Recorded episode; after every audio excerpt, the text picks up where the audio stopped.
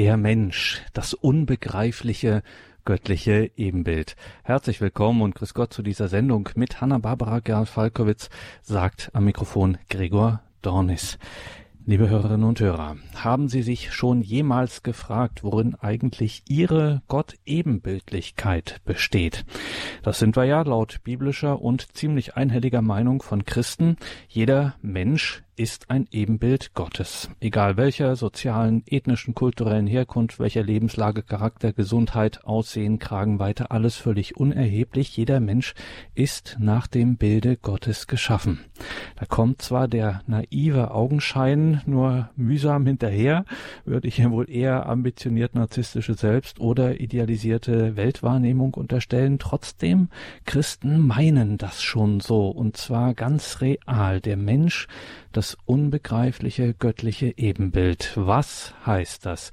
Müssen wir unbedingt nachfragen und machen das bei einer der renommiertesten christlichen Denkerinnen im deutschsprachigen Raum, bei Hanna-Barbara Gerl-Falkowitz, die uns nun telefonisch zugeschaltet ist. Grüße Gott, Professor Gerl-Falkowitz. Einen schönen guten Abend, Herr Dornis, aber auch an alle Hörer und Hörerinnen. Liebe Hörerinnen und Hörer, es ist nicht einfach, einen Star wie Hanna Barbara Galfalkowitz vorzustellen. Man muss einfach zwangsläufig ganz viel weglassen. Ich versuche es mal nach bestem Wissen und Gewissen zu selektieren und zu fokussieren. Hanna Barbara Galfalkowitz war bis zu ihrer Emeritierung im Jahr 2011 Religionsphilosophin und vergleichende Religionswissenschaftlerin an der TU Dresden. Seither, also seit 2011, leitet sie das Europäische Institut für Philosophie und Religion Euphrat in Heiligenkreuz. Aus ihren vielen Funktionen und Titeln sei jetzt mit Blick auf den heutigen Abend besonders ihre Mitherausgeberschaft der Romano Guardini Gesamtausgabe erwähnt und ihr Vorsitz des Freundeskreises Mooshausen. Insider wissen, das ist hier ebenfalls dem Erbe Romano Guardinis verpflichtet. Über die unzähligen Publikationen und Bücher von Professor Hanna-Barbara Gerl-Falkowitz informieren Sie die Details zu dieser Sendung im Tagesprogramm auf horeb.org, zum Beispiel Leidenschaft und Fülle, Maß und Gleichgewicht, neun Versuche über Frauen oder auch Maria, der andere Anfang. Frau Professor Gerhard Falkowitz, Gott Ebenbildlichkeit. Davon hat man hier und da schon mal was gehört, in der ein oder anderen Predigt vielleicht, gern auch mal, wenn die Bischöfe eine sogenannte Orientierungshilfe herausbringen. Gott Ebenbildlichkeit, der Mensch, das unbegreifliche göttliche Ebenbild. Ich weiß aus unserem Vorgespräch, dass Sie heute einen vielleicht ungewohnten Gedanken entfalten werden. Verraten Sie uns mal ein bisschen, was wird das sein? Worauf läuft es denn heute hinaus? Sie haben in, in Ihrer Ansage auch schon gesagt, dass es im Grunde genommen etwas ist, was wir dauernd bekennen. Wir kennen das aus der Schule, dass wir Ebenbilder Gottes sind. Es ist uns aber nicht geläufig, was das für eine Sprengkraft enthält. Und vor allem natürlich, der Augenschein spricht absolut dagegen. Es ist fast lächerlich, so etwas zu sagen. Aber ich bewege mich auf den Spuren, natürlich schon seit langem, von Romano Guardini, den ich immer mehr schätzen lerne, für den ja auch jetzt eine Seligsprechung ansteht, was ich großartig finde, weil er ein wirklicher Lehrer ist. Und von ihm habe ich heute ein paar Texte zusammengestellt, nicht eine gemeint äh, eine zusammenhängende Arbeit, sondern äh, aus Predigten, aus äh, Überlegungen, die in anderen Aufsätzen stehen und bin einer Spur nachgegangen, die ich äh, gerne heute vorstelle. Die Spur heißt nämlich, dass diese Ebenbildlichkeit von Jesus auf eine Weise bestätigt wird, die uns eigentlich gar nicht bekannt ist. Das bezieht sich auf das Kapitel 10 im Johannesevangelium nach der Heilung des Blindgeborenen. Und Jesus zitiert hier einen Psalmvers, der nichts anderes heißt und nicht weniger kühn ist, als den Satz enthält. Wohl habe ich gesagt, ihr seid Götter und, und Söhne des Höchsten. Und mit diesem Satz, ihr seid Götter, den man ja überhaupt nicht vermutet, weder in Israel noch aus Jesu Mund, und dazu noch bestätigend, äh, damit will ich mich auf den Spuren Guardinis jetzt mit Ihnen auseinandersetzen. Und da sind wir schon sehr gespannt, liebe Hörerinnen und Hörer. Ich darf Ihnen versprechen, Sie werden einige Bauklötze hier staunen bei dem, was uns Professor Hanna-Barbara Gerl-Falkowitz für Sie vorbereitet hat in ihrem Impulsvortrag. Und danach, ganz wichtiger Hinweis, haben wir hier auch Gelegenheit, miteinander ins Gespräch zu kommen. Das heißt, nachher können Sie hier in der Sendung anrufen und Ihre Fragen, Ihre Beiträge loswerden. Hanna-Barbara Gerl-Falkowitz, freuen wir uns auf Ihren Vortrag und sind sehr gespannt auf Ihre Gedanken zum Thema der Mensch, das unbegreifliche göttliche Ebenbild. Danke vielmals. Es ist mir eine große Freude, zu Ihnen zu sprechen, weil es, glaube ich, so viel Sinn hat, einmal über Dinge nachzudenken, die wir an der Oberfläche berühren, aber in ihrer Tiefe eigentlich selten enthüllen können. Und ich verweise nochmal auf diesen sehr großen Lehrer. Es sind also nicht meine eigenen Gedanken, die verbinde ich natürlich damit, aber auf diesen sehr großen Lehrer namens Guardini und ich denke, er ist eben auch nicht ausgeschöpft. Wir beginnen. Ähm, ich mache dazwischen auch drei kleine Pausen. Sie können sich dann gleichsam von der Wucht dieser Gedanken noch einmal, erholen. Ja, ich setze aber einmal ein mit diesem Satz äh, aus Psalm 82, nämlich Vers 6. Ähm, hier steht, Wohl habe ich gesagt, ihr seid Götter und Söhne des Höchsten.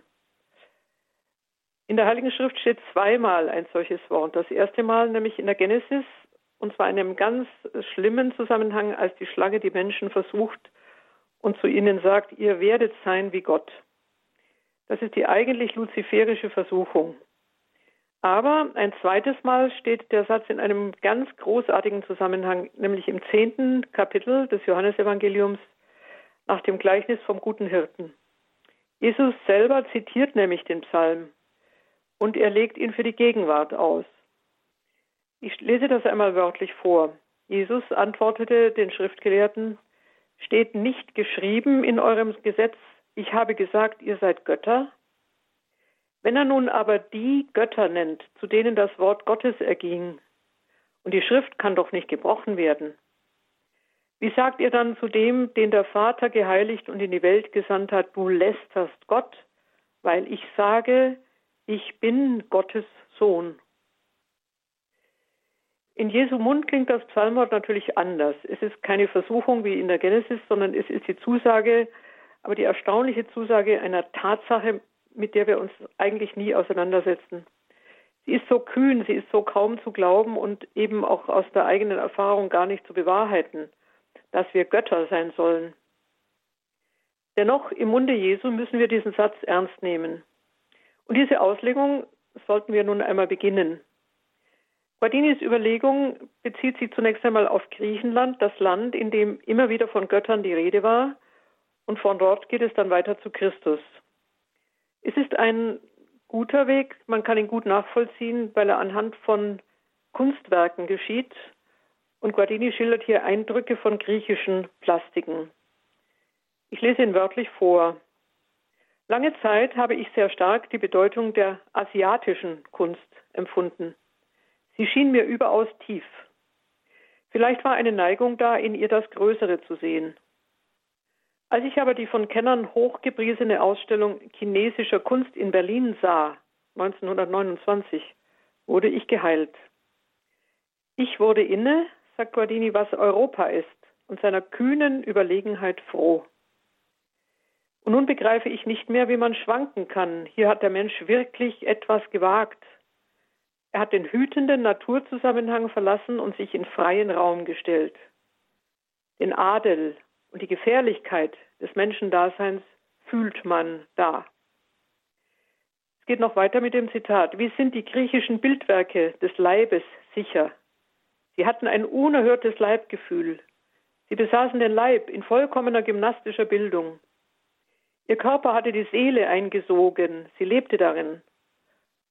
Und nun wiederholt Guardini tatsächlich den Psalm äh, noch einmal in diesem Zusammenhang. Ob die Menschen nicht wirklich die Möglichkeit haben, Götter zu werden, ob nicht etwas davon in der griechischen Welt Wirklichkeit geworden ist. In dieser unerhörten, nur so kurze Zeit währenden Aufgipfelung des nie wiederholten menschlichen Daseins.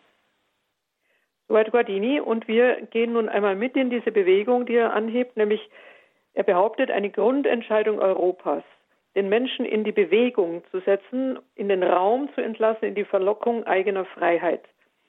Und im Unterschied zu China, also einer Kunst, die er sehr liebte und die, die wirklich natürlich ihre eigene Größe hat, aber im Unterschied zu China meint er damit, dass die Griechen aus dem Reich des bloß Natürlichen ausgestiegen sind und viel gefährlicher sich dem Göttlichen angenähert haben. Göttliches meint aber hier nicht, da müssen wir unterscheiden, ein Übersteigen der Welt, sondern bei den Griechen ist das Weltganze ja selbst göttlich. Zur Erinnerung, nur Israel wird Gott unabhängig von der Welt denken. Das wird uns jetzt weiter nicht beschäftigen, aber nur im Sinne einer Unterscheidung nochmal zu den Griechen. Vielmehr sieht Guardini bei den Griechen nun ein Übersteigen des menschlichen Selbst. Also das Menschliche ist nicht einfach hin in der Natur eingebettet, sondern schon das Einssein mit dem Leib, diese unglaubliche Schönheit reißt gewissermaßen den Leib aus dem Maß des nur Menschlichen heraus und nähert ihn dem menschlich-göttlichen an. Und er meinte, es sei sehr unerschrocken, ja waghalsig und sei auch nur für kurze Zeit gelungen. Und nun die Frage, warum hebt er das hervor? Weil er gleichzeitig noch etwas anderes nun betont und weiterführt. Und dieser Gedanke wird nun ganz groß. Denn dieser griechische Entwurf des Menschen bleibt beim Menschen stehen, wenn er ihn auch in seinem Leibe in dieser unglaublichen äh, Durchgestaltung darstellt. Aber Christus sprengt nun auch dieses göttliche Einssein des Menschen mit sich selbst. Ich lese noch einmal Guardini. Man kann nicht wirklich offen stehen für den Bereich des Heiligen Geistes, wenn man mit sich selbst eins ist. Darum musste der Bruch kommen. Die Seele musste in irgendeinem Sinne aus dem Leib hinausgerissen werden, um frei zu werden für eine andere Welt. Für eine Leiblichkeit, die in der Auferstehung offenbar wird und dem neuen Himmel und der neuen Erde angehört. Sie beginnt schon in der Taufe. Soweit also das Zitat. Und nun versucht Guardini in einem immer neuen Anlauf zu sagen, was eigentlich Christsein ausmacht. Es kommen einige Begriffe, die wir auch kennen, aber achten Sie einmal drauf, wie, wie immer tiefer dieses Schürfen geschieht. Also Guardini schachtet gewissermaßen den Grund des Christlichen aus. Also ein immer neuer Anlauf, nämlich das Verlassen der Erfahrung des Irdischen, die Blickwendung ins kaum Fassliche. In diesem Sinne das Überwiegen der Seele über dem Leib. Also die Seele hat hier eine tiefere Bedeutung als der, als der gymnastische, durchtrainierte und schöne Leib. Dann kommt noch hinzu das abgründige Vertrauen, nämlich der Glaube an die eigene gottgeschaffene Größe. Jetzt nähern wir uns schon unserem Thema. Und zwar eine Größe, die von einer anderen Herrlichkeit überstrahlt wird, nämlich des Schöpfers. Und das gegen allen Augenschein. Guardini meint, dass Europa, als es dann den griechischen Entwurf verließ, diese Größe von Israel übernommen habe. Sie habe sie wohl geahnt, sie sei ja aber auch nicht ganz gerecht geworden und habe sie dann auch verzeichnet. Und nun lese ich ein kritisches Zitat. Wir, er meint jetzt die Christen, also auch wir späte Christen des 20. Jahrhunderts damals, wir sehen wohl die Welt sehr klein. Wir sehen die schwindelnden Möglichkeiten von Größe, Schicksal und Herrlichkeit nicht. Wir sehen die Welt kümmerlich. Darum haben wir auch nicht die Leidenschaft des großen Opfers. Was Christentum heißt, das solches Opfer verlangt, das Ungeheure der Entscheidung und was darin erwachen kann so groß, dass es noch nie in eines Menschen Herzen gedrungen ist. Das merkt man erst, wenn man ahnt, welche Möglichkeiten der Mensch tatsächlich hat. Das Wort Gottes redet die Menschen in anderem Ton an. Wenn es denn bei Johannes heißt, ich sage, Götter seid ihr. Wenn er denn jene Götter genannt hat, an die das Wort Gottes ging, und die Schrift darf nicht aufgelöst werden. Soweit also nochmal unser Zitat. Und nun äh, versucht Guardini die Einzigartigkeit des Christentums in diesem einen Satz noch einmal darzustellen. Das Heraussprengen des Menschen aus dem sonstigen Kosmos. Äh, wir erinnern uns, dass er meint, dass in China der Mensch in diesen Kosmos eingebunden sei, in die Harmonie, in den Rhythmus, in das Auf und Ab der Gestirne, was uns ja auch sehr wohltun berührt, also in das einfach hin Natürliche. Aber gerade das ist das Christentum dann nicht. Vielmehr es weist auf eine überkosmische und übermenschliche Möglichkeit, eine Freiheit zum Äußersten, bedeutet freilich auch Freiheit zum Untergang. Aber, aber tiefer und eigentlich ist es natürlich die Freiheit durch Christus, der die Göttlichkeit des Menschen herausruft. Wie kann er das tun? Weil er sie an eine Beziehung bindet, an die zwingende Beziehung zu ihm. Und so ist Christus ein Aufbrechen des griechisch-europäischen Menschen zu noch größerer Freiheit. Es bleibt ein Bruch mit der Natur, es bleibt aber, es führt dann weiter zu einem Bruch mit der heidnischen Selbststeigerung. Also noch einmal dieses Einssein mit sich im durchtrainierten Leib. Das genügt eben nicht. Nein, es führt wohin? Es führt zur unnachgiebigen Bindung an Gott. Und das bedeutet natürlich auch eine Sprengung des Menschen. Aber eine wunderbare Sprengung. Und diese Bewegung ist erstmals, wie Guardini meint, in Europa vollzogen worden. Sie wurde zum Maßstab der Geschichte und darin steckt auch die Wirkung auf die Welt. Warum war Europa so lange Zeit ein, ein Kontinent, der in Kultur, in der Kunst, in, auch im Glauben äh, Gedanken entwickelt hat, die wir anderswo in der Tat nicht finden? Darin steckt aber dann auch überaus gefährlich die Möglichkeit und die Wirklichkeit des Abfalls von diesem großen Bild. Wir nähern uns jetzt dem Gedanken, der Schöpfung des Menschen als dem allerersten Anfang, in dem dieses Ebenbild aufgeprägt wird. Und wir werden daran anschließend einen zweiten Anfang bedenken, der ja in der, übrigens auch im Messkanon einmal noch so genannt wird, dass er größer sei als die Schöpfung, nämlich die Erlösung. Also der erste Anfang die Schöpfung, unser nächstes Thema, und der zweite Anfang die Erlösung. Und sie ist größer als die Schöpfung. Bleiben Sie also dabei. Wir gehen dann ein ganzes Kapitel weiter. Wir machen jetzt eine kleine Pause.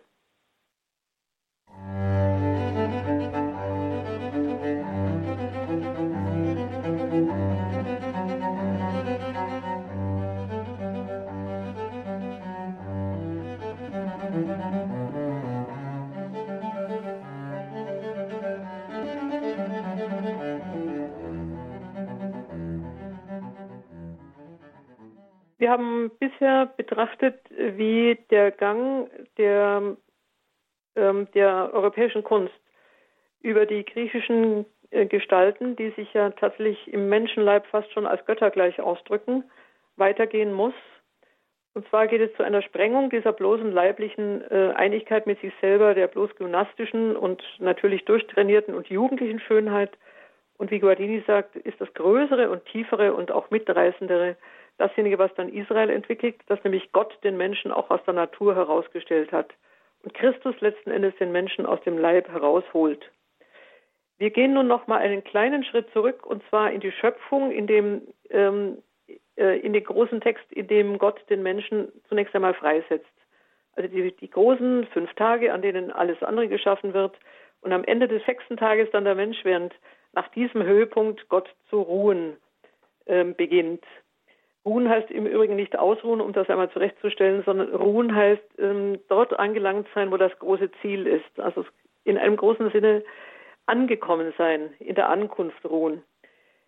Diesem Menschen hat nun Gott sein Ebenbild mitgegeben und gleichzeitig bereits etwas unterbunden. Nämlich unterbunden, dass er selbst, Elohim oder Yahweh, diese verschiedenen großen israelischen Gottesnamen, in den Zügen seiner Schöpfung abzubilden sei. Man darf kein Bildnis von ihm machen, das ist gut bekannt. Mose hat das zwingend verboten im zweiten Gebot, Exodus 20,4. Und vor allem auch schon deswegen, damit es nicht mit anderen Gottesbildern, die ja oder Götterbildern, die in der Umgebung Israels Usus waren, in Gebrauch waren, äh, verwechselt werden dürfe. Das ist uns tief eingeprägt. Wir kennen das ja auch noch tatsächlich ähm, nochmal aus der Einleitung in den, in den Beichtunterricht. Ne? Keine fremden Götter, was ja heute auch vieles andere heißen kann. Über diesem Verbot, das ja selber schon einen großen Charakter hat, nämlich den Charakter, dass Gott sich in den Bildern der Schöpfung nicht einfach nur widerspiegelt.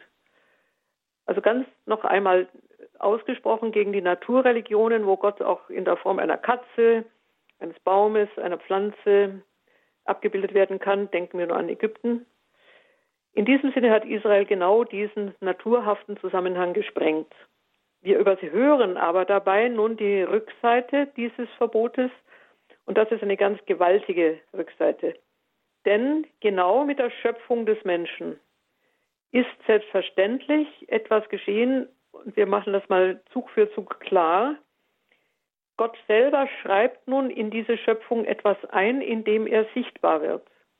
Wir können natürlich auch sagen, selbstverständlich ist die Natur immer schon, oder die Schöpfung besser gesagt, immer schon auch der Abdruck seiner Hände, die Schönheit, ähm, der Rhythmus der Landschaften, die, die Großartigkeit äh, der vier Jahreszeiten. Überall wirkt ja seine Hand schon mit und man kann ja über diese Betrachtung selbstverständlich im Buch der Natur auch so etwas lesen wie eine weitere Offenbarung. Aber die eigentliche Sichtbarkeit Gottes ist an einer anderen Stelle. Ist im ersten Schöpfungsbericht fast ganz am Anfang der Bibel, nämlich Genesis 1,26 und dort eben am sechsten Tag geschehen. Der Vers heißt, jeder kennt ihn, lasst uns den Menschen machen als unser Bild und Gleichnis. Das Wort Bild hier heißt im Urtext Zelem. Es ist übrigens verwandt mit dem Wort Salmu oder Shalom, aber das können wir jetzt ganz auf der Seite lassen. Das Interessante ist aber, dass Bild oder Selem im Grunde genommen ein besetzter Begriff war, nämlich im Umfeld Israels hieß es immer, ähm, verwandte man das Wort Selem immer für die Kultbilder der Götter in den Tempeln. Wir kennen ja heute die, durch die großen Ausgrabungen vor allem eben die riesigen äh, Kultbilder, die vor allem in den sumerischen Tempeln standen. Man besuchte diese Tempel nicht einfach, der Innenraum war ja unzugänglich, die Statue war unsichtbar und wurde dann höchstens ein, zweimal im Jahr durch die Türöffnung für die Gläubigen sichtbar. Warum? Weil dieses Kultbild so aufgeladen war im Glauben der damaligen Zeit mit der Gegenwart des Gottes, dass es jeden getötet hätte, der es unbeobachtet oder, oder fürwitzig betrachtet hätte. Zelem war also ein Ausdruck für eine unglaubliche göttliche Gegenwart, die man nicht ungestraft betrachten durfte. Wir wissen nun zum Beispiel von Babylon, in das ja auch Israel verschleppt war, dass der Gott Marduk, der Obergott, mindestens zweimal im Jahr aus dem Tempel geholt wurde. Also dieses Zelem, sein Bild, wurde geholt. Es wurde durch die Straßen geführt. Er musste einen liturgischen Zweikampf mit der Gegenmacht, mit Tiamat ausfechten. Alles sehr große, große Erzählungen, auch unglaublich interessant zu lesen. Im Grunde kämpft das Leben mit Chaos und Tod. Also Marduk ist hier der Lebensgott. Wenn er siegt, was vorausgesehen wird und auch natürlich angezielt wird, bringt er dem neuen Jahr Segen und Fruchtbarkeit. Als nun Israel im babylonischen Exil weilt, lernt es selbstverständlich diese ganzen Zeremonien kennen und wie zu erwarten, läuft Jung Israel, das natürlich diese dreitägigen Tempel, die Prozess, äh, dreitägigen Tempelfeste, die Prozessionen, diesen Riesenaufmarsch, also wir können das heute vergleichen mit einem, mit einem gigantischen Festival, ähm, das die Jugend anzieht und die Jugend dort auch beteiligt hat, läuft Jung Israel diesem ganzen Tempelkult nach. Und in dieser Zeit schreibt die Priesterschaft des verlorenen Volkes einen Text. Einfach, um diese Jugend zu stabilisieren. Und das ist der Text des ersten Kapitels der Genesis. Und dort nehmen sie das Wort Zelem. Und jetzt hören wir den Text nochmal. Gott schuf den Menschen als sein Zelem. Wir können es so übersetzen als sein Götterbild. Und dieser Satz ist umwerfend, weil er jetzt heißt, dass sich natürlich die jungen Leute keineswegs in die Tempel begeben müssen. Sie müssen nicht mitlaufen, sie müssen auch nicht irgendwelche Opfer bringen, sie müssen auch nicht dreitägige Vorbereitungen, Fasten, Gebet ähm, einführen, sondern in jedem Menschen, der ihnen begegnet, begegnet ihnen Selem, begegnet ihnen eigentlich genau genommen das Kultbild, begegnet ihnen der Gott. Wir können das nochmal ganz, auch nochmal heidnisch formulieren. Und dieser Text ist deswegen so umwerfend, weil wir im Grunde genommen dadurch befreit sind von all diesen unglaublichen Anstrengungen der Gottheit näher zu kommen, die da fern und entzogen und dunkel und in ihrem Golde strahlend, wenn man denn je mal die Tempeltüren geöffnet sieht, dem Menschen entfernt thront. Nein, der Nachbar, die Nachbarin, sie sind Zelem. Dieser Text ist, ist wirklich atemberaubend, ist ein ungeheuerlicher Schritt. Das Bilderverbot, das Mose erlassen hat, ist also auf seiner Rückseite im Grunde genommen ganz umgekehrt eine Bilderfreude, denn Yahweh selber hat den Menschen als sein Bild geschaffen. Und so brauchen wir im Grunde genommen keine Tempel, keine Kultstatuen, keine Opfer, keine Prozessionen, keine Festivitäten. Und wir müssen dem äh, der Kultstatue auch nicht äh, Öl, Weihrauch und alle möglichen anderen Dinge bringen. Nein, nein. Das ganz normale Gesicht meines Nebenmannes, meiner Nebenfrau enthält schon alles das, was die Gegenwart Gottes ausdrückt. Die Sichtbarkeit Gottes ist der Mensch. Und wir können sogar noch mal vorausgreifen, dass dann die Durchsicht des Menschen auf Gott selber in, in der Gestalt Jesu ja einzigartig geworden ist. Also der Genesis-Text im Kapitel 1 bereitet im Grunde genommen eigentlich die Inkarnation Jesu schon vor, also die Sichtbarkeit Gottes im Fleisch. Wir können zusammenfassen, und zwar gerade mit Augustinus, der ja so etwas immer ganz großartig auf den Punkt bringt. Als nämlich Mose vor dem brennenden Dornbusch steht und nach dem Namen Gottes fragt, äh, fragt er ja in gewisser Hinsicht verzagt. Also nämlich, was soll ich denn sagen zu den Söhnen Israels? Wer bist du denn? Und Gott gibt bekanntlich ja die Antwort, ich bin der ich bin. Und der ich bin sendet mich zu euch. Und Augustinus fügt dann hinzu, weil Mose aber als Mensch zu Menschen gesandt wurde, fügte er dann hinzu, fügte Gott gleich hinzu, um das zu erläutern, sagt den Söhnen Israels, der Gott Abrahams, der Gott Isaaks und der Gott Jakobs hat mich gesandt. Das ist mein Name in Ewigkeit. An diesem Namen könnt ihr mich fassen. Also sozusagen in, dem, in der Art und Weise, wie Gott äh, über diese Generationenfolge erscheint. Und Gott fügt dann weiter hinzu, wie Augustinus schreibt, wenn ich aber sage, ich bin der ich bin, das ist wahr, aber du fasst es nicht. Das gehört zu mir, aber dass ich Gott Abrahams, Gott Isaaks und Gott Jakobs bin, das gehört zu dir. Ein ganz schöner, auch wieder ganz dichter Text. Nochmal, der Gottesname ist für uns unbegreiflich. Ich bin der ich bin. Was enthält das an Aussage? Aber dass Gott dann wiederum sagt, ich bin der Gott derer, die ihr kennt. Und auch im Angesicht von Abraham, Isaac und Jakob habt ihr mich ja sichtbar und da könnt ihr euch an mich halten. Also man könnte von der Pädagogik Gottes sprechen. Wir halten das nochmal fest vor dem nächsten Schritt. Also in der Schöpfung geschieht schon dieses Prägen des Menschen tatsächlich mit dem, wenn wir es nochmal ganz scharf sagen, noch einmal mit dem Kultbild, ähm, das Jahwe sonst nicht zulässt. Er erlaubt kein Bild. Aber der lebendige Mensch ist sein Bild. Ja, wir denken wieder ein wenig darüber nach. Wir hören ein wenig Musik und wir gehen dann in den zweiten Anfang, nämlich in die Erlösung.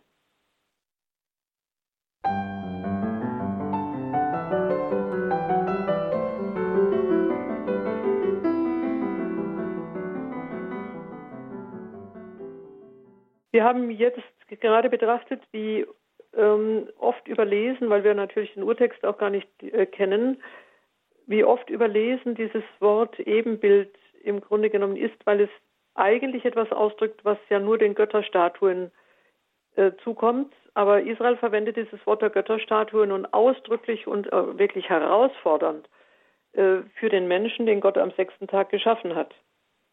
Und Guardini fügt nun hinzu, und von da gehen wir dann von der Schöpfung in die Erlösung weiter. Guardini fügt nun hinzu, den ersten Menschen ahnen wir als ein wunderbares Geheimnis, unberührter Frische, reiner Kraft, leuchtender Schönheit, aller Verheißungen voll. Als große, herrliche Wesen, Sie müssen etwas von dem an sich gehabt haben, was man nachher Götter genannt hat, etwas von anderswoher kommendes. Sie hätten uns wohl erdrückt durch die Mächtigkeit ihrer Existenz. Es ist etwas sehr Tiefes, wenn der Gedanke der ersten Menschen wirklich lebendig wird. Soweit Guardini und nun müssen wir einen Schritt weitergehen, denn eben diese Größe war Anlass der Versuchung. Und wir müssen immer wieder daran denken, nicht weil der Mensch klein war, fiel er, sondern weil er groß gedacht war, fiel er. Denn die Schlange bietet ihm ja genau das an, was er eigentlich schon hat, nämlich die Nähe zu Gott. Aber sie will die Nähe zu Gott nochmal übertrumpfen, indem sie ihm sagt, dass es nicht nur genügt, die Nähe zu Gott die Herrlichkeit Gottes eigentlich schon auf dem Angesicht zu tragen, sondern Gott tatsächlich zu ersetzen. Und das ist genau das, was wir den Fall nennen, und in diesem Sinn ist nun der Fall dasjenige, was wir wahrnehmen. Wir nehmen unsere Herrlichkeit nicht mehr wahr. Das ist völlig unbestreitbar. Wir sind auf dem Boden angelangt, auf dem wir uns selbst nicht erheben können. Und von daher jetzt der weiterführende Gedanke. dass es einen zweiten Anfang gibt, den anderen Anfang, den wir meistens unterschätzen. Die Kirchenväter haben formuliert, äh, Gott hat uns ohne uns geschaffen, aber er wird uns nicht ohne uns erlösen. Und von daher nochmal die Behauptung, die ja in einem Messkanon auch formuliert wird, Gott, du hast uns wunderbar erschaffen, aber noch wunderbarer erneuert. Und dieser andere Anfang, die Erlösung, ist in der Tat erschütternd, tief bewegend. Es ist die neue zweite Schöpfung oder der neue Mensch. Und aus diesem gefallenen Adam, der gefallenen Eva, die all diesen Glanz so verloren haben, dass wir diesen, diesen allerersten großen Schimmer eigentlich gar nicht mehr glauben können, erhebt sich nun etwas, ein Glaube, wie Guardini in uns skizziert, in dem wir diese allererste Frische, eben diese Kraft, diese Herrlichkeit noch einmal von Christus heraus erhalten. Ich lese einen Satz von Guardini. Was heißt Glauben? Aus Christus, aus seinem Wort, aus seinem Bild, aus seinem Leben, aus der Kraft seines erlösenden Todes, aus seiner Auferstehung. Überzeugt sein, dass die Welt nicht ist, wie sie sichtbar scheint. Sie ist auch das, aber zugleich mehr als das. Sie ist nicht darin versiegelt, sondern durch die Erlösung ist in ihr ein neuer Anfang geschehen. Von dort her geht eine zweite Schöpfung vor sich. Der Glaube aber hat es daraufhin gewagt und hält fest, dass dieses Werden der neuen Schöpfung sich in jedem Menschen vollziehen kann.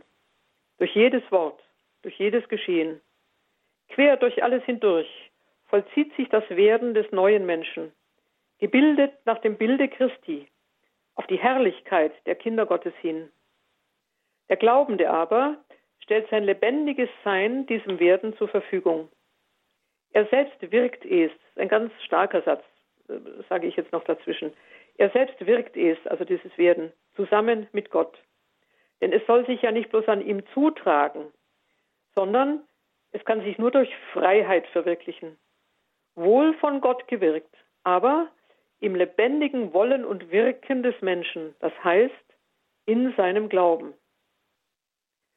Ähm, diese Sätze von Guardini sind unerhört stark, weil wir manchmal das Gefühl haben oder auch die irrige Annahme, dass Gott uns mit seiner Gnade gewissermaßen nur hinter sich herzieht wie so einen leeren Sack und wir im Grunde genommen nur zustimmen oder uns gar nicht wehren können. Das ist ein Irrtum. Ich habe das vorhin schon mit den Kirchenvätern gesagt, dass er uns ohne uns nicht erlöst. Und insofern müssen wir das sehr, sehr ernst nehmen, dass Gott den Menschen in gewissem Sinne herausfordert, an dieser Erlösung auch teilzunehmen. Das geht nur, wenn Christus gleichzeitig unsere Sünde bricht. Und dazu möchte ich noch ein, glaube ich, sehr bewegendes, ganz kurzes Wort Guardinis zitieren, das übrigens nicht veröffentlicht ist, das ich aber in einer Mitschrift einer eines Vortrages bei ihm gefunden habe. Es ergreift mich jedes Mal, weil es so unglaublich kurz ist. Solche Sätze kann man nur sagen, wenn man sie einmal begriffen oder einmal begriffen hat oder von ihnen ergriffen worden ist.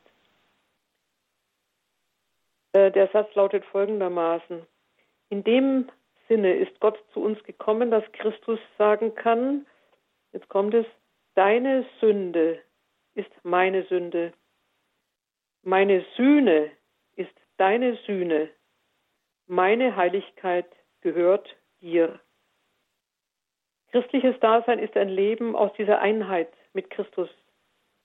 Es besteht im tiefsten darin, dass ich in einer anderen Person, in Christus, existiere.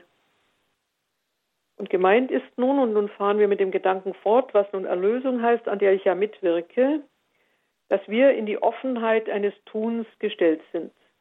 Welt und Mensch sind einander zutiefst verwandt, sowohl im Ursprung aus derselben Schöpfung. Sie sind einander leider auch verwandt im Fall, denn der Mensch hat die Schöpfung mitgerissen. Wie Paulus im Römerbrief ja sagt, dass die Schöpfung in Wehen liegt, wegen uns.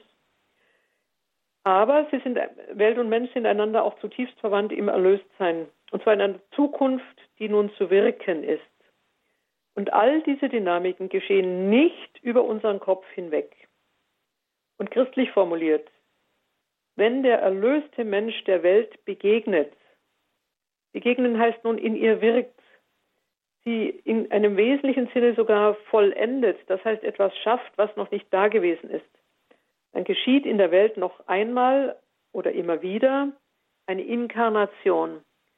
Also Christus ist inkarniert, wir selber aber haben die Welt im Sinne Christi und im Lichte Christi noch einmal neu zu schaffen. Das heißt, sie in einer Weise zu vollenden, die bisher noch nicht geschehen ist. Ich lese hier auch ein schönes und sehr klares Zitat Guardinis. Die Welt ist nicht fertig. Und nicht nur deshalb, weil sie sich noch weiterentwickeln, dieses und jenes werden müsste. Es ist tiefer gemeint. Die Welt sind nicht die Dinge draußen für sich allein, sondern das, was in der Begegnung zwischen dem Menschen und ihnen wird.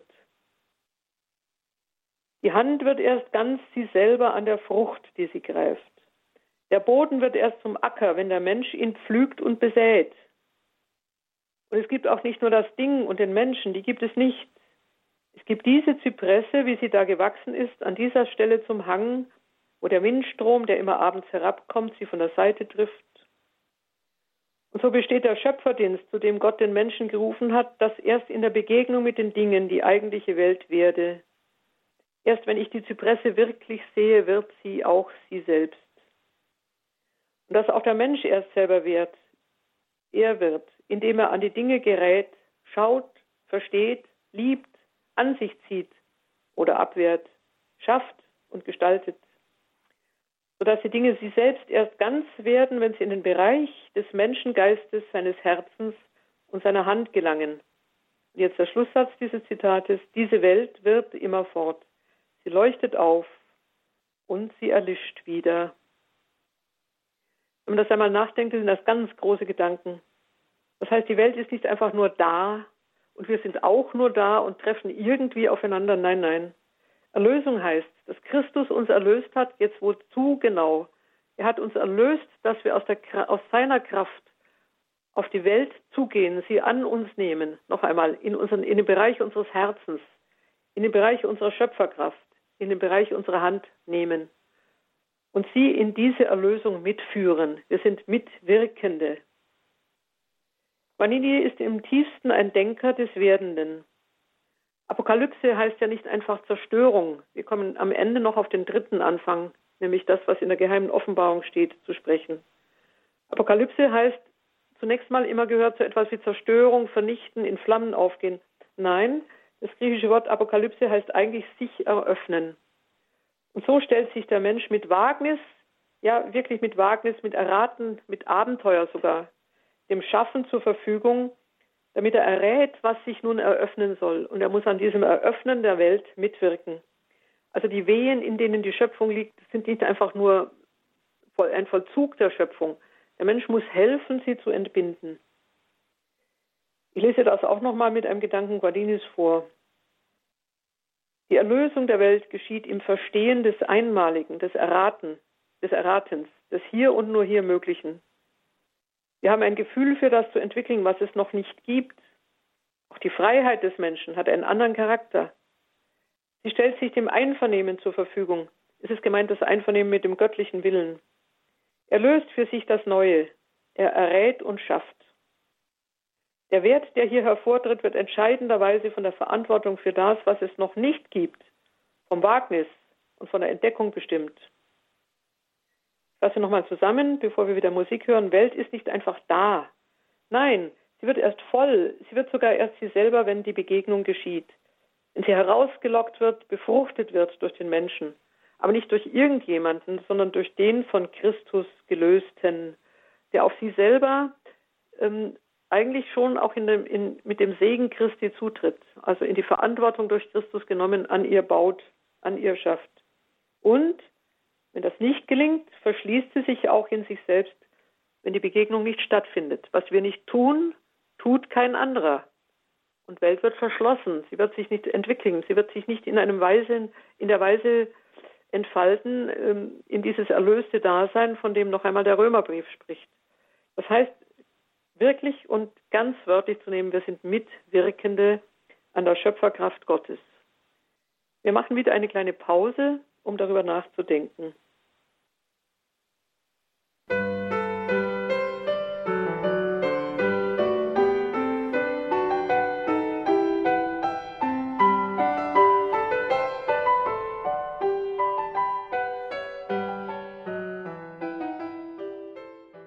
Wir haben bisher zwei Schritte gemacht, nämlich dass in der Schöpfung etwas Unglaubliches geschehen ist. Und ich mache einmal aufmerksam darauf, dass es in den allermeisten Religionen so niemals gesagt werden könnte, dass der Uranfang eigentlich nicht die Ursache, sondern der Urheber selbst, der große Schöpfer, den Menschen so in seine Nähe gerückt hat, dass gleichsam sein eigener Glanz auf das Gesicht des Menschen fällt.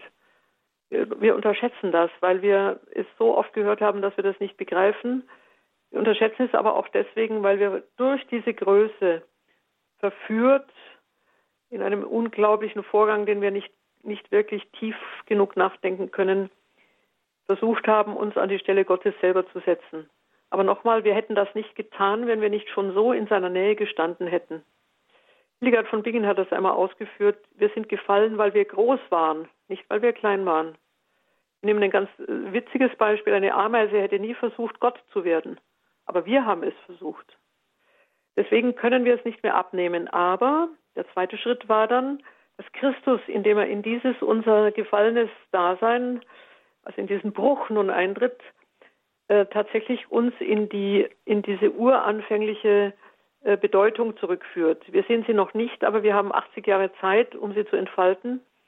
Und wir werden durch den Tod hindurch dann erneut in diese Herrlichkeit eingehen und in diesen in dieser Erlösung, die durch sein durch sein eigenes Blut auch besiegelt ist, in der Tat erneut zu dem werden, was er im zehnten Kapitel des Johannesevangeliums auch gesagt hat dass wir eigentlich so etwas sind wie Götter, ohne dass wir das bisher begriffen haben. Wir dürfen das Wort bitte nicht ähm, so nehmen, dass wir in ein Heidentum zurückfallen, sondern Christus greift äh, dem Psalm 82 auf, um einfach zu sagen, auf welche unglaubliche Größe, auf welchen unglaublichen Horizont hin wir entworfen sind. Nun gehen wir noch einmal zur Erlösung.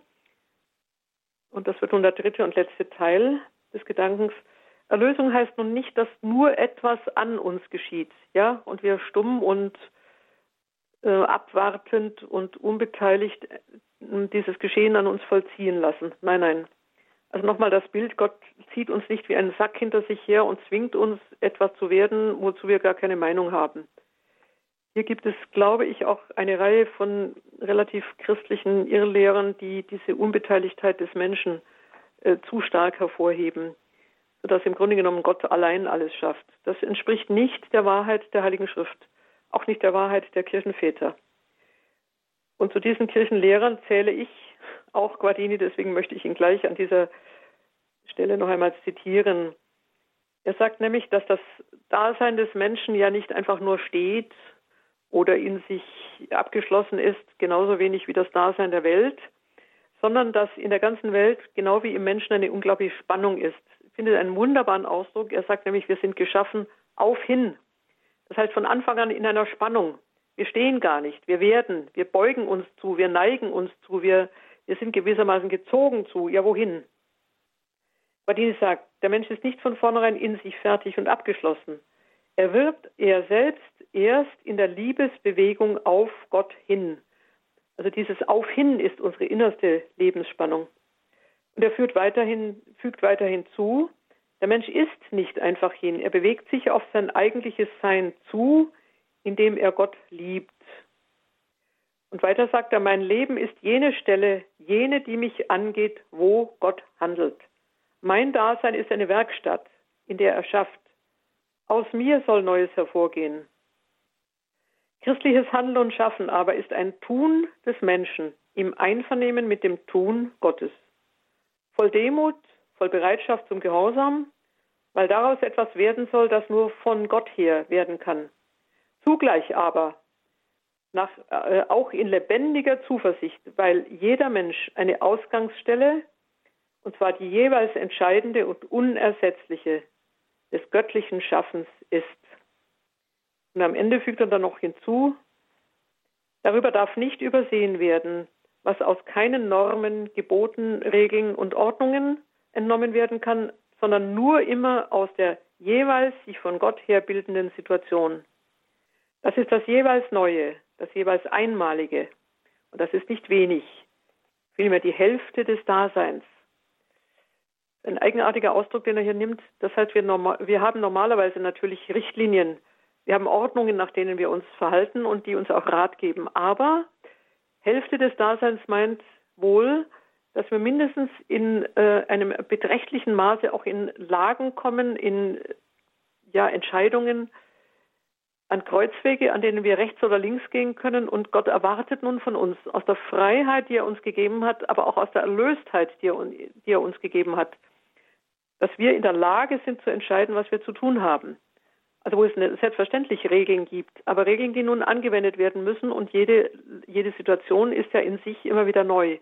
Ein großer Gedanke, sodass wir tatsächlich äh, Wesen sind, die in eine Entscheidung gestellt werden und in eine Entscheidung, die sie in der Freiheit, also tatsächlich nun in einem Überlegen, in einem Zustimmen, in einem Einvernehmen, so nennt er das gerne, in einem Einvernehmen mit Gott fällen kann, können, Entschuldigung, fällen können.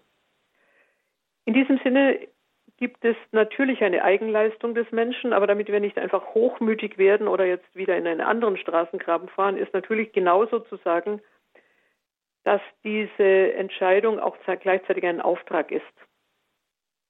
Es ist nicht so, dass wir in einem, in einem schlechten Sinne autonom sind, also selbstherrlich, selbstgesetzlich. Dann wären, ja, wären wir ja wieder ganz nahe an der Schlange im Paradies. Das darf überhaupt nicht sein. Vielmehr ist das, was wir nun durchführen und in die, in die Entscheidung nehmen, gleichzeitig Auftrag. Es ist imperativ. Gott will, dass wir etwas tun. Und jetzt kommt wieder die schöne Seite dieses Imperativs. Er will sein Geschöpf stark und schaffend sehen. Und nun kommt ein ausgesprochen kühner Gedanke. Man fragt sich manchmal, ob wir heute so kühn genug sind, etwas so zu formulieren. Das ist nun eine Aussage von Anselm von Canterbury, das heißt eines der ganz großen Kirchenlehrer äh, zu, Beginn Neu zu Beginn des Mittelalters. Und zwar sagt Anselm von Canterbury, der Mensch ist omnipotentia sub deo. Übersetzt heißt, der Mensch ist Allmacht unter Gott. Man wagt es kaum auszusprechen. Natürlich ist es entscheidend sub deo, ne, zugeordnet. Nochmal auf hin, nicht losgelassen, nicht frei im Raum, nicht ähm, in einer dummen Weise omnipotent, niemals, aber auf hin gezogen von ihm, angezogen von ihm. Und zu solcher Allmacht fordert Gott den Menschen heraus und will auch, dass er sie betätigt. Man könnte dieses Geschenk ja in die Ecke stellen und sagen, ja gut, ich bin nicht in der Lage, ich bin zu, zu armselig, um das zu tun. Christus hat uns in dem Gleichnis von dem Mann, der sein Talent vergrub, genau gezeigt, dass das nicht geht. Wir haben alle Talente und wir haben sie zu verdoppeln. Wir haben also diese Allmacht sub Deo, die Allmacht unter Gott, wirklich auch mit gewissermaßen mit ihr zu wuchern, mit ihr zu arbeiten. Und von daher nochmal jetzt zum Ende ein Griff in den ur uranfänglich paradiesischen Entwurf und natürlich dann auch in die Tragik, die darauf folgte. Und Gott sei Dank, Christus sei Dank, wurde sie von ihm aufgebrochen. Guardini formuliert in einer Predigt, mein Anfang sind doch jene Gestalten von lieblichster Herrlichkeit. In ihnen habe ich begonnen. Die lichte Fülle ihrer Verheißungen ist der Ausgang meines Daseins. Wie soll man es nur ausdrücken, jenes Unsagbare, das aus der Mitte des eigenen Wesens zu ihnen hinschwingt?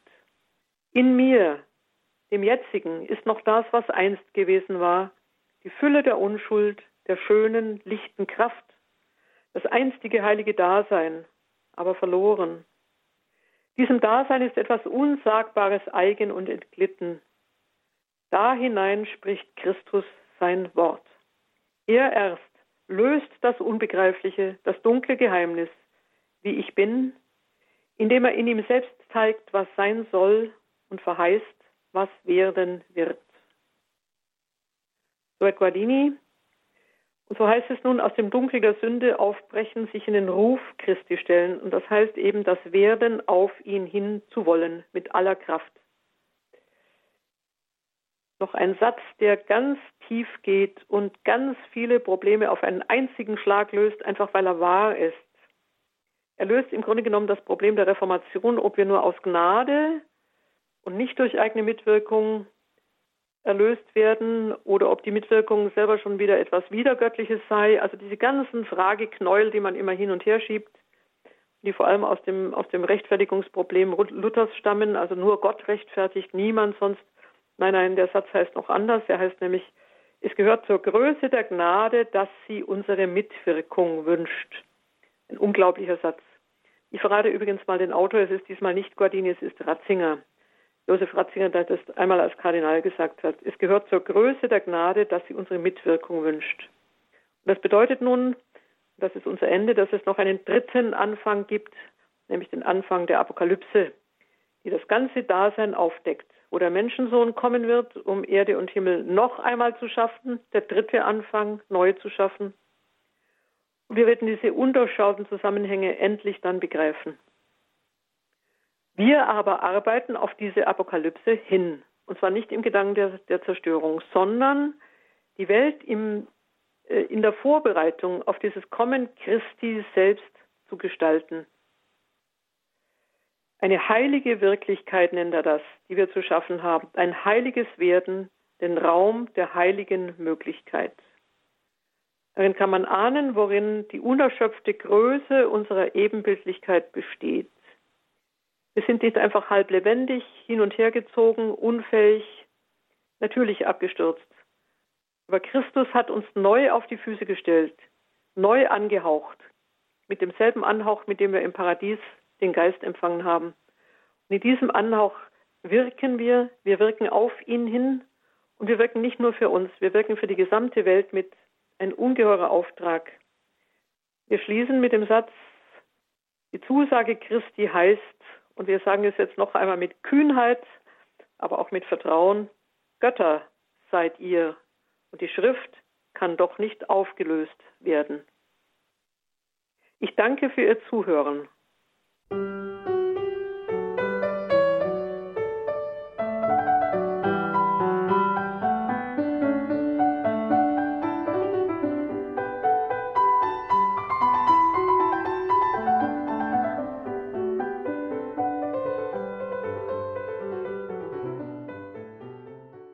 Gott-Ebenbildlichkeit des Menschen, der Mensch, das unbegreifliche Ebenbild Gottes. Das ist das Thema in dieser Sendung mit Professor Hanna-Barbara Gerl-Falkowitz.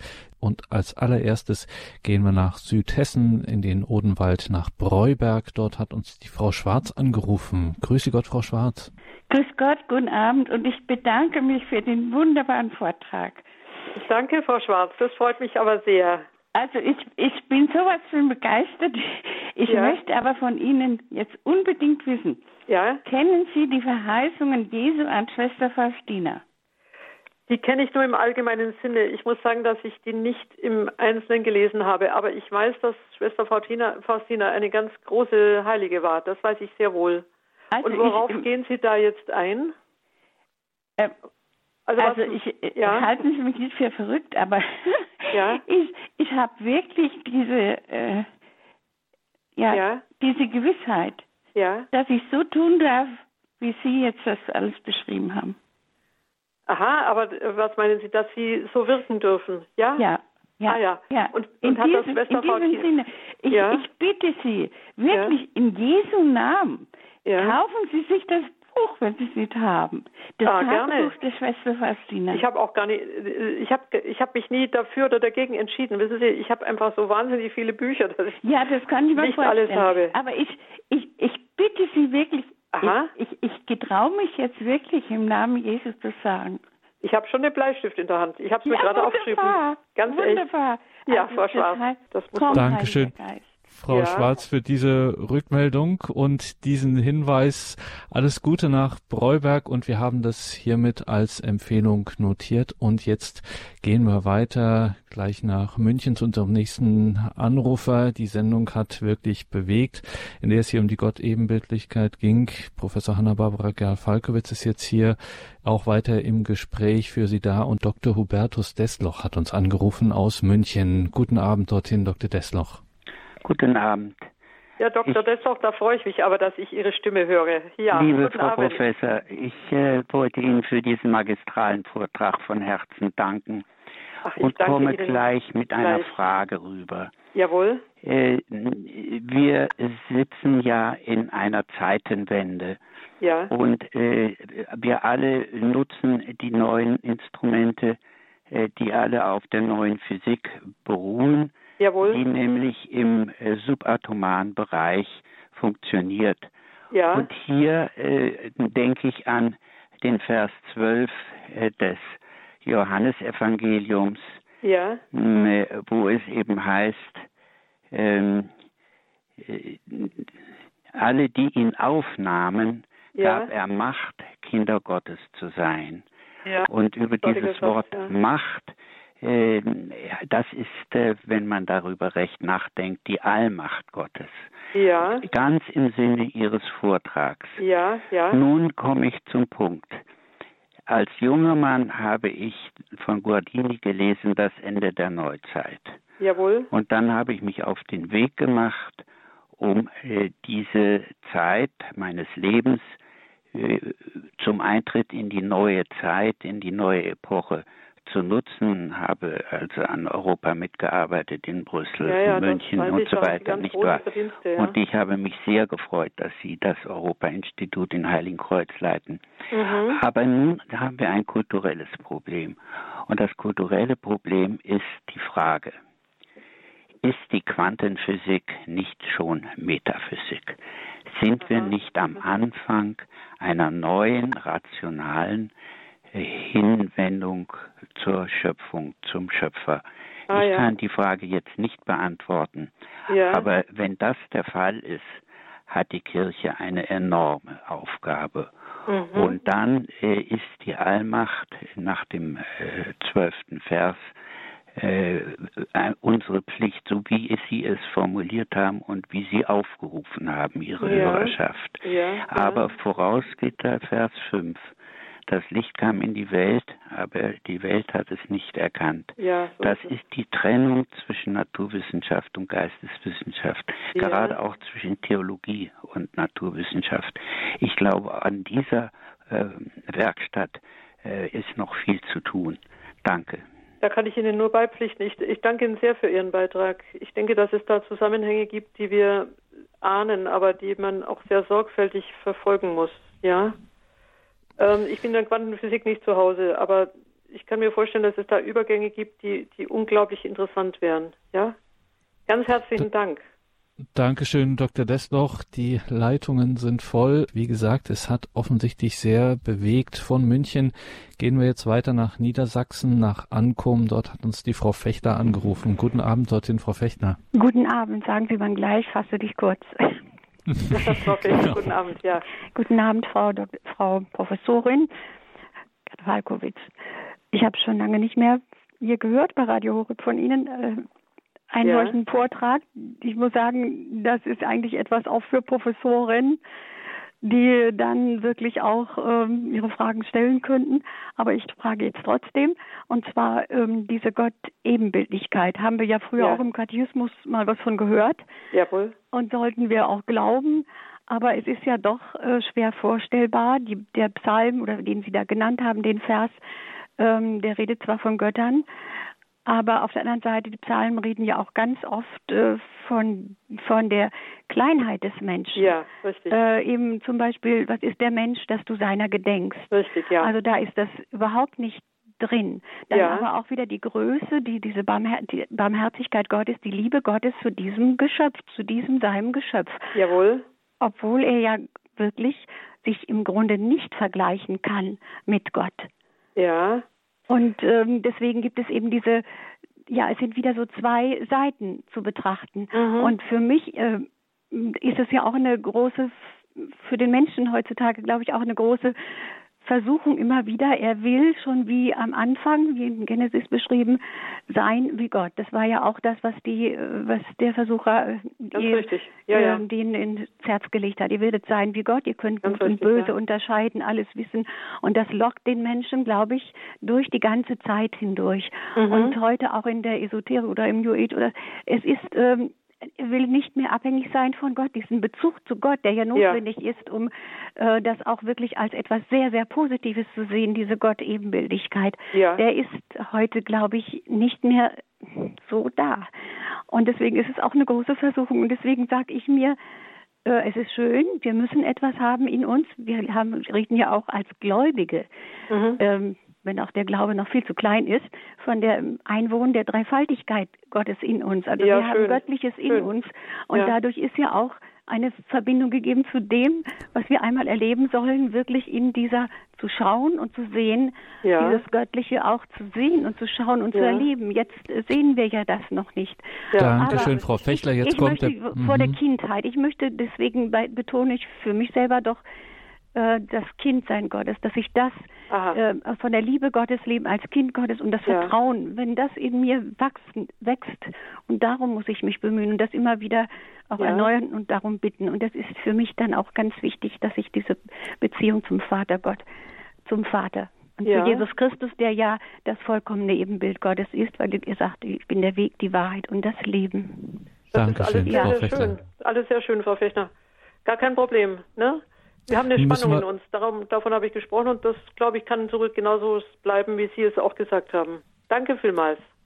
Kommen wir vielleicht auch gleich nochmal drauf zu sprechen, aber jetzt müssen wir von Niedersachsen erstmal an den Bodensee gehen zum Herrn Hager in Ralolfzell. Guten, guten Abend, Abend, grüß Gott. Äh, ja, guten Abend, Frau.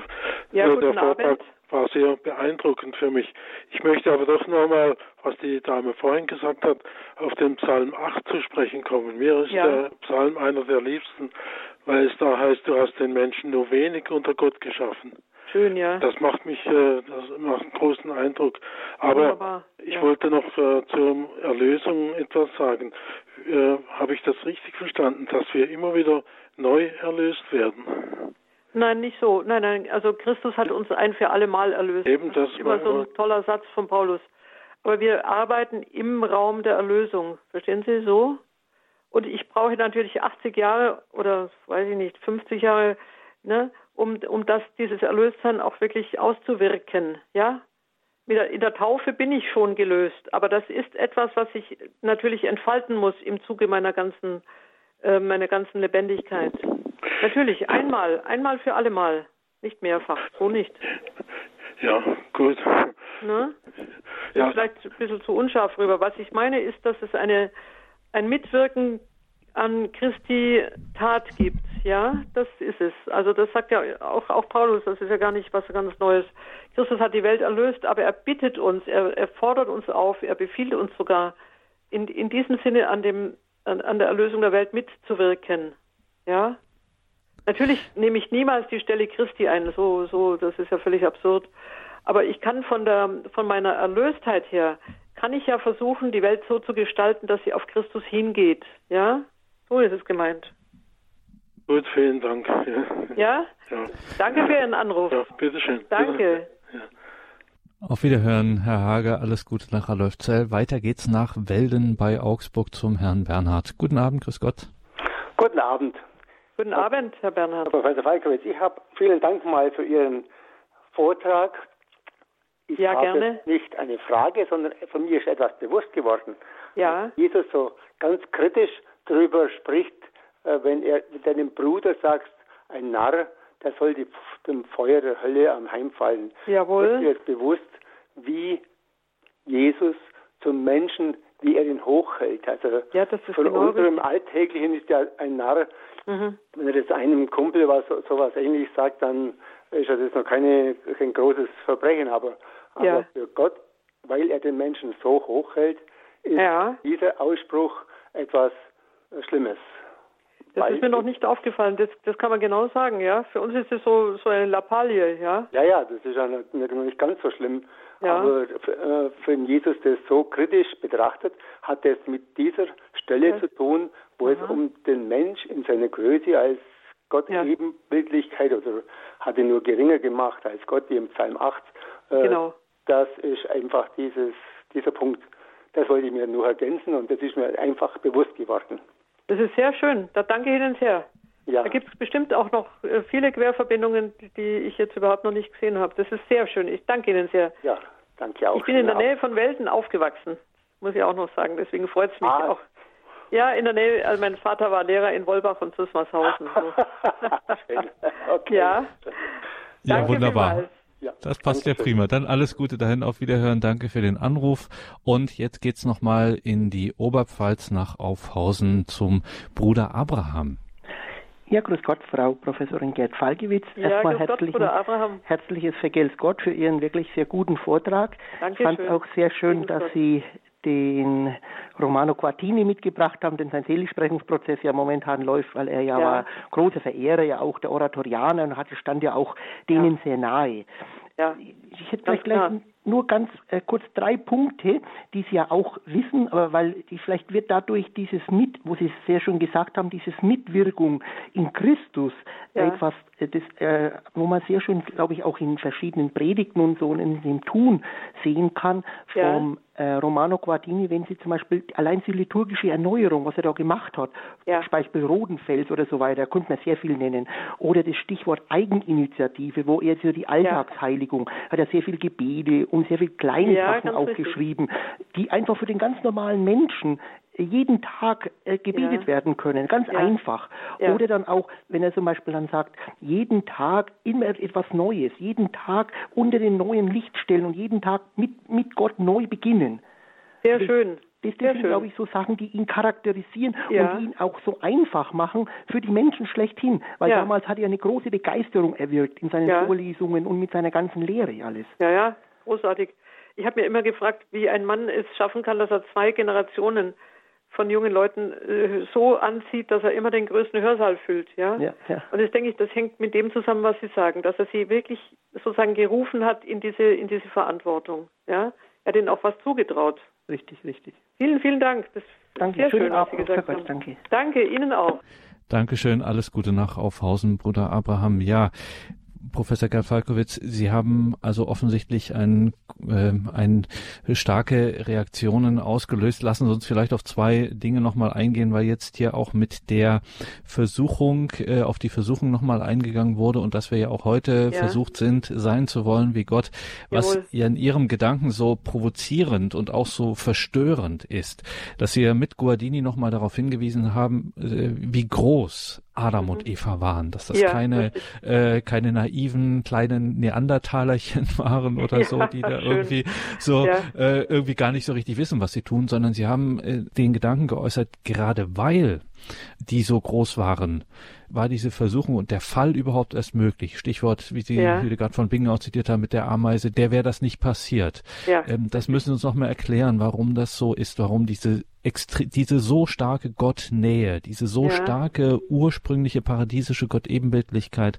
zu diesem Fall hat führen können. Ja, also ich, ich gehe mal raus aus Guardini, weil Hildegard sich damit sehr intensiv befasst hat und ähm, die hat ja auch eine, eine visionäre Kraft gehabt, um das so zu sehen.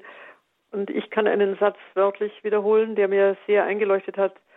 Sie sagt, als sie, also Adam und Eva, als sie in ihrem eigenen Glanz erwachten, haben sie mich vergessen, sagt Gott. Das ist derselbe Gedanke nochmal. Die waren so glänzend, dass sie den anderen Glanz Gottes gar nicht mehr glaubten zu brauchen. Ja? Und haben sie gewissermaßen gesonnt in ihrer eigenen Sonne. Und das heißt ja immer, dass sie gleichzeitig dann die Quelle des Lichtes im Grunde genommen schon, schon äh, abschneiden. Und dann, dann ist es genau dann dunkel. Ja? Das, der tiefste Gedanke, den Hildegard hier hat, ist ein wirklich nur im Christentum auch zu formulierbarer, nur ein, im Christentum zu formulieren, nämlich die Überlegung, dass es eine Kraft gibt, die dem Menschen eingeschaffen ist, und das ist die Kraft einer Beziehung. Sie nimmt einmal ein Rad, das ein goldenes Rad mit vielen Speichen, wunderbares Bild, und das Rad rollt und rollt und rollt. Warum? Weil es in der Narbe, also in der Radmitte, angeschlossen ist an eine Kraft. Jetzt meint das Rad aber, weil es schon rollt, ist, es macht das völlig aus sich selber und entfernt und lässt die Kraft äh, aus der Narbe in, oder die Narbe entfernt sich von dieser, heute wird man sagen, vom Motor. Ja?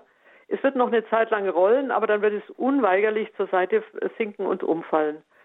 Und diese, dieses Verstehen, das ist das Christliche, dass es eine Kraft gibt, die sich an der Kraft der anderen freut.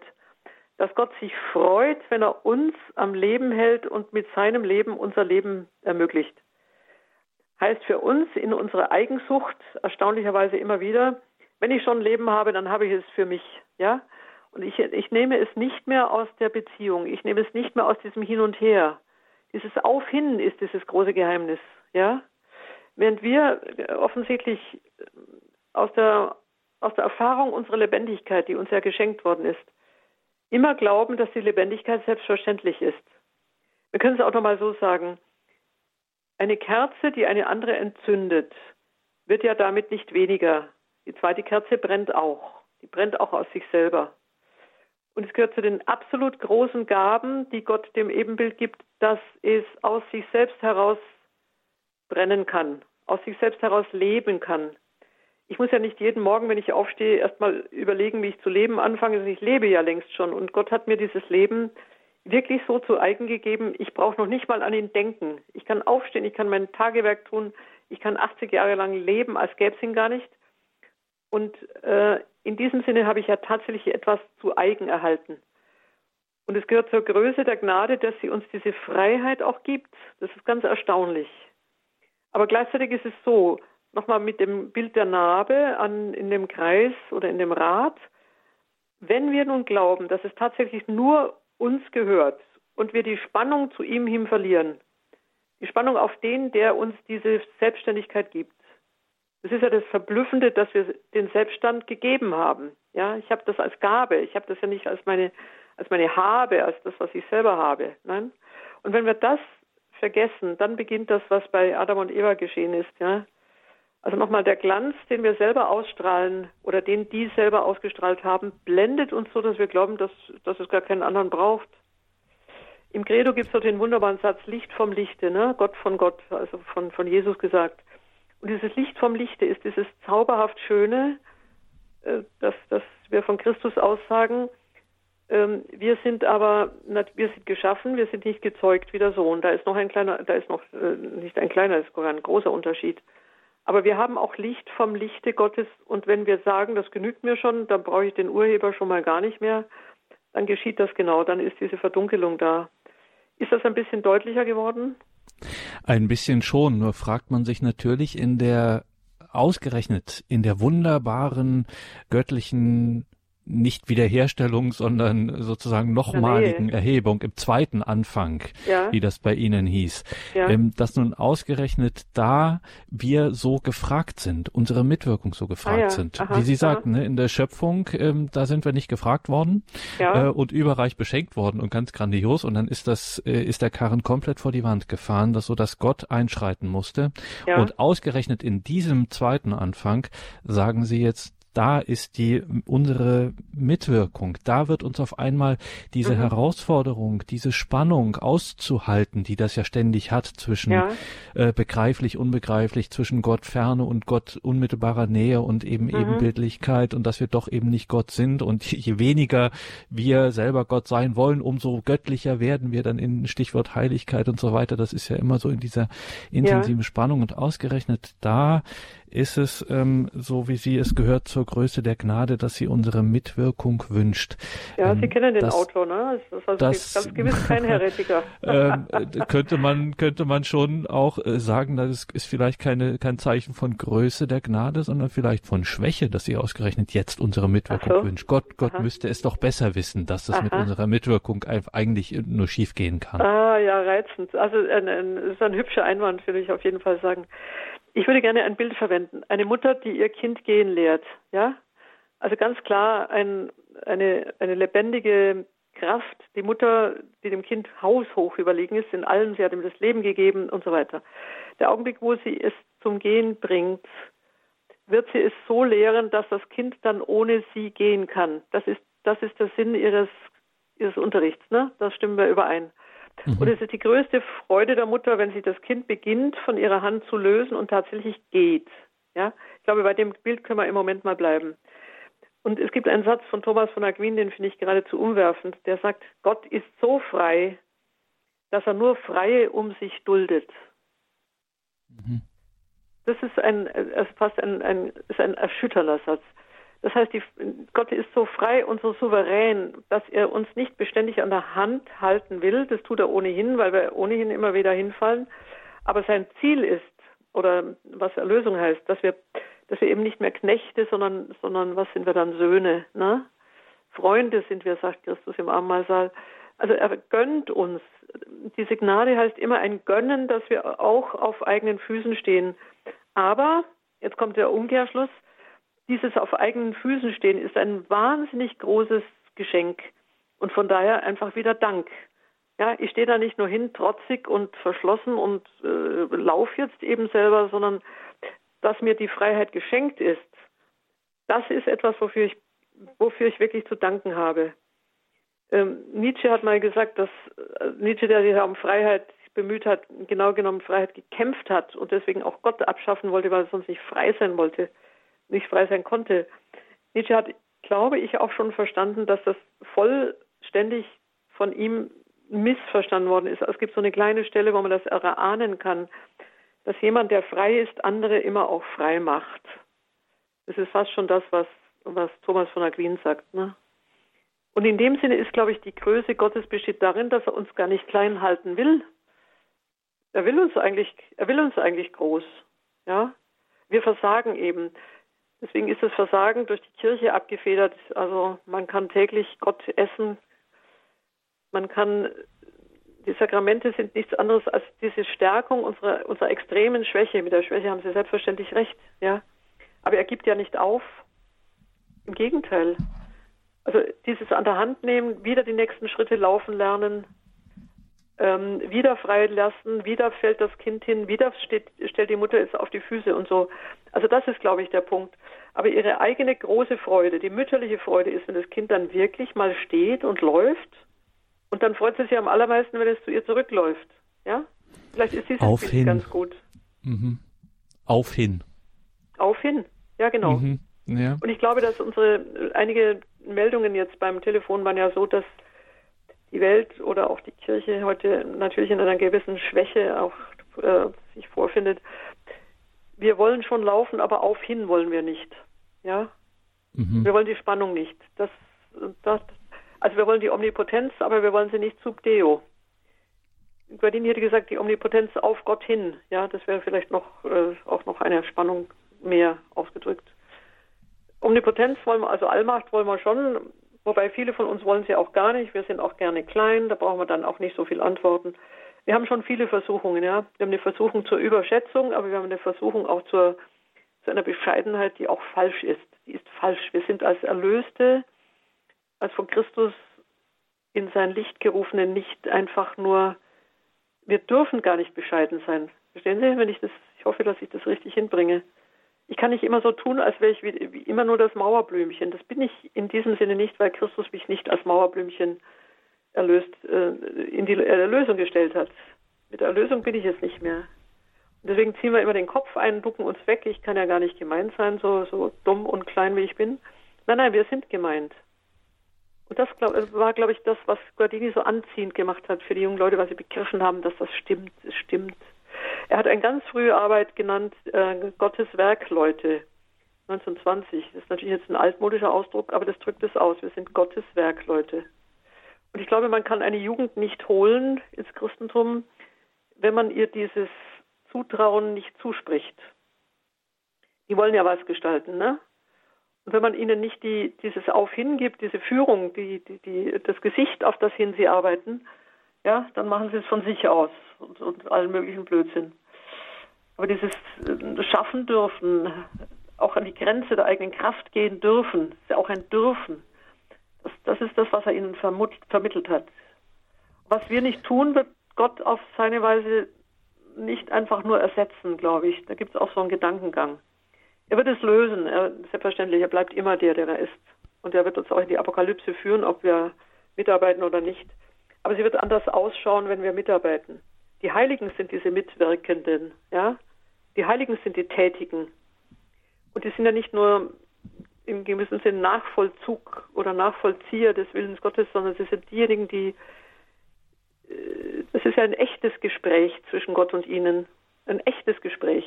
John Henry Newman, den wir bald verehren dürfen als Heiligen, hat das auch immer gesagt. Es, ist, es gibt die Stimme Gottes in mir, aber sie, sie, sie, sie wünscht, sie zieht, sie ruft, sie lockt. Und wenn ich mitgehe, ja, dann, dann gibt es etwas. Aber sie tut nicht an meiner Stelle. Sie wird nicht das vollziehen, was ich hätte tun müssen. Er macht mir dann eine andere Option vielleicht auf. Ne? Und irgendwann werde ich ja vielleicht auch da mitstolpern, ja. Aber es wäre schön, wenn ich doch endlich mal mitziehe und die Heiligen haben mitgezogen. Ja. sagt uns an diesem denkwürdigen Abend Hanna-Barbara Gerl-Falkowitz, die wir hier gehört haben zum Thema Gott, Ebenbildlichkeit des Menschen. Liebe Hörerinnen und Hörer, Sie haben es also gehört, ein gewaltiges Geschenk, ein gewaltiger Auftrag, ja, eine gewaltige Größe, mit der wir hier in unserem Leben mit Gott äh, zu tun haben. Sie müssen unbedingt in die Details zu dieser Sendung schauen auf horeb.org. Wichtige Hinweise, auch eine Literaturliste und auch ein Hinweis auf, ähm, auf eine Veranstaltung im November dieses Jahres mit Hanna-Barbara Falkowitz. Danke für heute, Frau Professor. Wir freuen uns auf das nächste Mal. Vielen Dank und alles Gute auf Wiedersehen. Ja, ich, ich danke umgekehrt. Ganz vielen Dank, Herr Dornis. Und die Gelegenheit, hier zu sprechen und auch äh, diese wirklich freundlichen und sinnvollen Anrufe zu erhalten, macht mir große Freude. Viele Grüße in die Runde. Danke auch Ihnen, liebe Hörerinnen und Hörer, fürs Dabeisein. Alles Gute und gottesreichen Segen wünscht Ihr Gregor Dornis.